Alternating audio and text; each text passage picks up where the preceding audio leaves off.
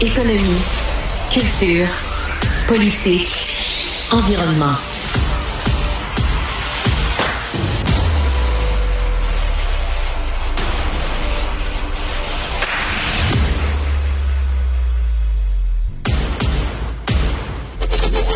Votre premier contact avec l'actualité. Déterminé, enraciné, ancré. Philippe Vincent Foisy. Vendredi 16 juin, bienvenue à Cube. J'espère que vous allez bien. J'espère que vous avez passé une belle journée. Les gens qui vont avoir une belle journée aujourd'hui, c'est ceux de Lebel sur Quévillon, qui tranquillement, pas vite, pas tout le monde en même temps, mais vont pouvoir rentrer à la maison. Gros revirement de situation, les vents amènent le feu complètement ailleurs. On a bien protégé l'usine Nordic Craft qui a beaucoup de produits chimiques. Donc c'était beaucoup ça la crainte aussi, c'est que si le feu s'approchait trop proche de l'usine, puisse y avoir des enjeux, produits chimiques qui explosent, répandre des produits très nocifs dans l'atmosphère. On a décidé de les protéger.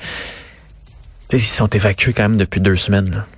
Imaginez deux semaines loin de la maison, deux semaines à pas savoir ce qui se passe chez vous, deux semaines à, être un peu comme camper chez un ami, la famille pour les plus chanceux. C'est le retour va se faire graduellement.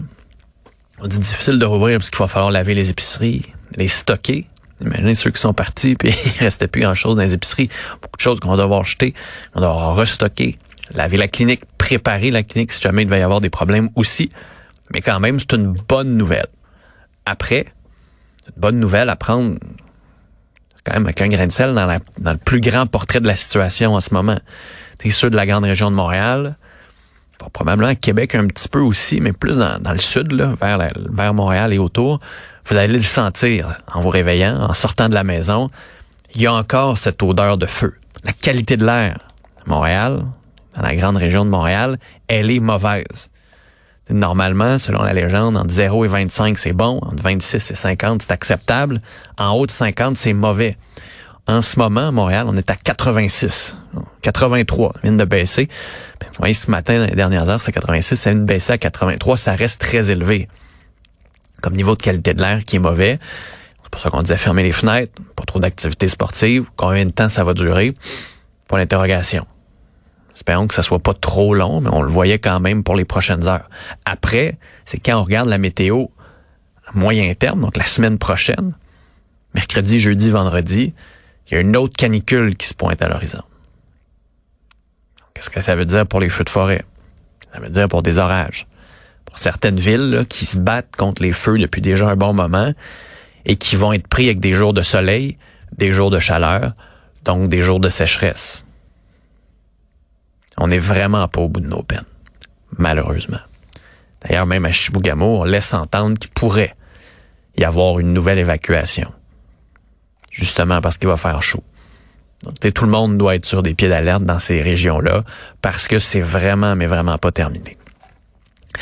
Sinon, euh, grosse nouvelle hier chez Rona qui est tombée, euh, 500 postes qui vont être abolis, 200 au siège social ici à Boucherville quand même pas mal de monde. À travers le Canada, un 250 emplois dans les magasins, 50 dans les magasins ici au Québec. Au total, ça reste quand même 15% de l'effectif de Rona. On fermera pas les magasins. C'est juste qu'on voit le ralentissement, on sent le ralentissement et on y arrive plus. On le voit avec les taux d'intérêt, difficile de rénover, difficile d'emprunter pour rénover. Avec la construction aussi, que le marché a ralenti beaucoup, les taux d'intérêt, on dit de la Banque du Canada, qui augmente, ben c'est un peu ça. Et là, c'est particulier parce que d'un côté, toujours quelque chose de très dramatique avec des pertes d'emploi comme ça.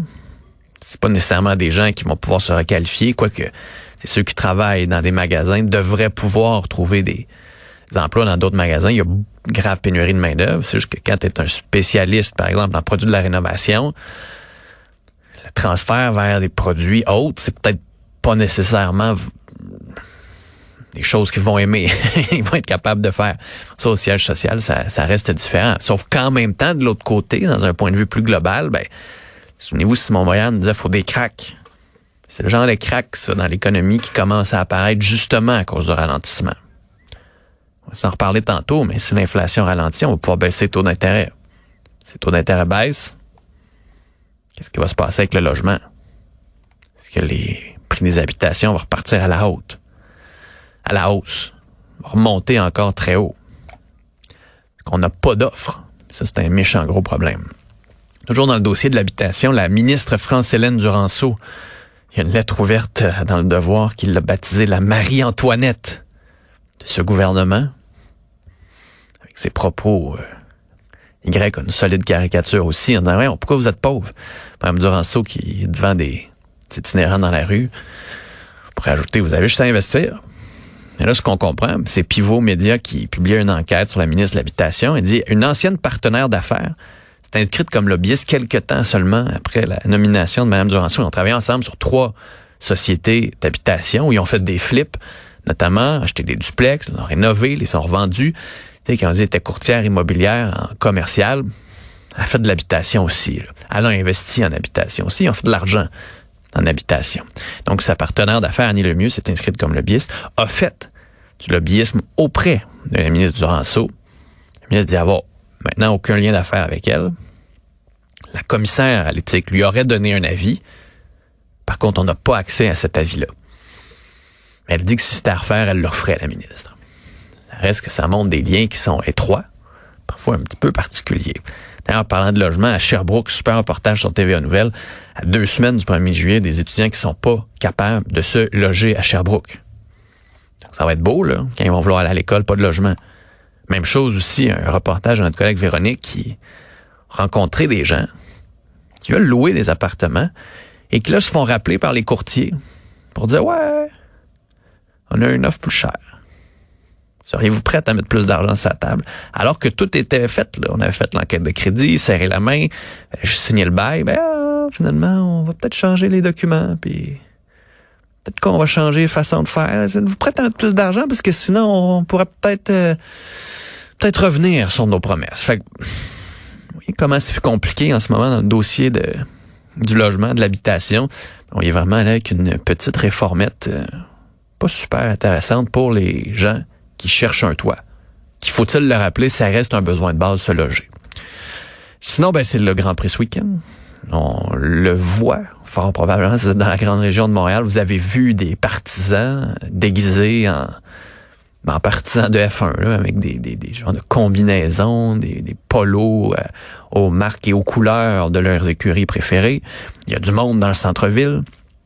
Et malheureusement, ben, souvent qui dit Grand Prix dit prostitution. Et, et ce qu'on constate, ce que les groupes constatent dans les régions du Québec, c'est qu'il y a comme un...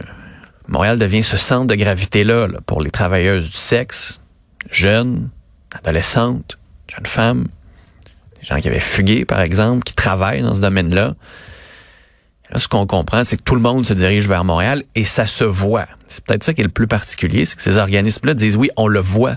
Il y a moins de gens dans nos régions en ce moment font de la prostitution, travailleurs du sexe, etc., parce qu'elles s'en vont à Montréal. T'as beau dire Tourisme Montréal, on fait une formation aux hôteliers, l'organisation du Grand Prix dit oui, on fait tout ce qu'on peut. Même phrase qui est remanchée année après année. je comprends que c'est important pour l'économie puis tout ça, mais toujours ce sentiment-là de en mettre une pub, les maudits chialeux vont arrêter de chialer. Alors que c'est pas juste du chiolage pour chialer. C'est que c'est un véritable fléau. Puis on veut protéger les jeunes filles et les jeunes femmes. Et on a l'impression que l'organisation n'en fait pas assez. Devrait en faire plus. Que la police devrait être plus présente aussi. C'est pas ça qui est fait en ce moment. Puis sinon, un mot sur la mafia si vous avez vu euh, dans le journal de Montréal, texte vraiment, vraiment, vraiment intéressant sur des Hells Angels qui sont présents au funérailles du mafioso Francesco Del Basso. Francesco Del Basso avait sa tête à prix. Puis ce qu'on comprenait, c'est que c'est des Hells qui l'avaient vendu au clan de Leonardo Rizzuto qui voulait l'abattre, qui avait mis sa tête à prix. Mais que faisaient les Hells? Puis pas juste des petits Hells, Martin Robert, Stéphane Plouffe, donc des Hells assez importants, assez influents. Qu'est-ce qu'elles faisaient là? Nos journalistes du bureau d'enquête n'arrivent pas à s'expliquer ce qui s'est passé exactement. C'est assez particulier, surtout qu'il n'était pas au funérailles de Vito Rizzuto. Donc, qu'est-ce qu'il faisait là? C'est quoi là, en ce moment les liens entre les Hells, la mafia, les gangs de rue? Assez compliqué à suivre tout ça. Puis en terminant, le 16 juin 2003, Pierre Bourgault mourait. Ancien du aérienne, journaliste, chroniqueur, une voix. Je dis Pierre Bourgault, ceux qui l'ont déjà entendu, sa voix résonne sûrement dans vos têtes. José Legault qui écrit une superbe chronique pour rappeler qui était Pierre Bourgault. Jean-François Nadeau dans Le Devoir aussi. Solide texte où il dit son héritage existe encore, l'héritage de Pierre Bourgault, lui qui a inspiré Gabriel Nadeau-Dubois, Pascal Bérubé, notamment avec ce discours-là, un discours sur la sécurité, la responsabilité la liberté qu'il a prononcé lors du Parti Québec, devant un congrès du Parti québécois en 1971. Et va écouter un extrait, mais allez voir la vidéo si vous êtes capable sur les réseaux sociaux, sur YouTube. Voir René Lévesque dans la salle. Pas de fun. Il y a vraiment pas de fun. Pierre Bourgault brassait aussi la cage, même à l'intérieur du Parti québécois. Puis on va se laisser sur un extrait de ce discours sécurité, solidarité, respectabilité de 71 de Pierre Bourgault. Parfois, au détriment de l'image de liberté que je crois nous devons incarner. Or, il faut bien comprendre que la sécurité n'est pas la liberté. À l'intérieur du parti, lorsque nous nous sentons en sécurité, lorsque nous sommes tous à peu près d'accord, bien sûr, cela va relativement bien. Mais souvent, c'est un signe qu'il n'y a pas cette liberté essentielle de discussion qui nous rend tous un peu moins sécuritaires.